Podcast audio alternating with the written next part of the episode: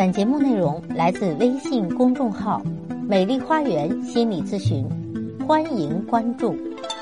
大家好，欢迎来到美丽的心灵花园，解除心灵困惑。我是美丽花园心理咨询的首席心理咨询师张霞。大家如果有情感、心理、育子方面的困惑，都可以加我的咨询微信，预约我的咨询时段。我的咨询微信是美丽花园的手写大写字母。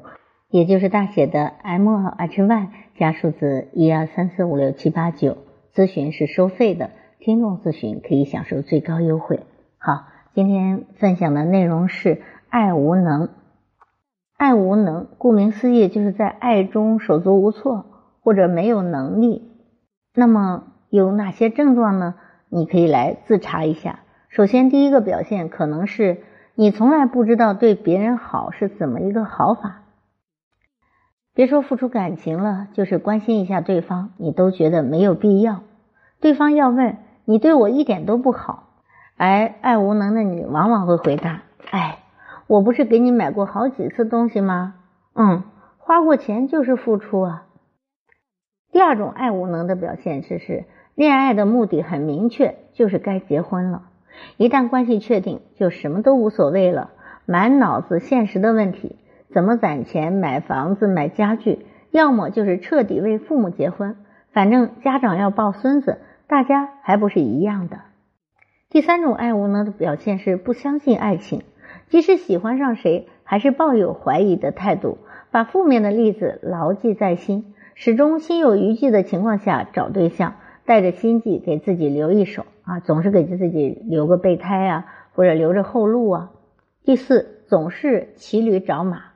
对方所谓的条件占第一，即使没有遇到符合条件的，先找个人爱着再说。半路发现更好的，随时跳槽。第五种表现，根本不知道自己要什么。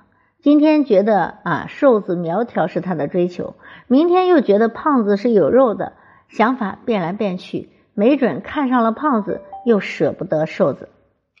再一种表现是自我为中心，喜欢被人追。也受用别人的宠爱，一定要以自己为中心，不然就说对方不够爱。第七种表现是很在乎别人的看法，猫三狗四的话都比自己的真实感觉还重要。找爱人以旁人的眼光为主，只要听到反对之声，马上就审视对方，然后就挑毛病、找茬、无理取闹。有的太重视面子，面子是第一，而且一定要符合大众的需求。第八种表现是枯燥乏味，感情的事可有可无，注意力都在别处，也搞不清楚为什么要恋爱。反正有一个总比没有强，跟恋人在一起不如跟朋友混自在。第九表现是花痴，见一个好奇一个，见一个喜欢一个，态度不严肃，可自己又觉得挺认真的，为这个还挺苦恼的。第十个表现是倒霉的总是自己。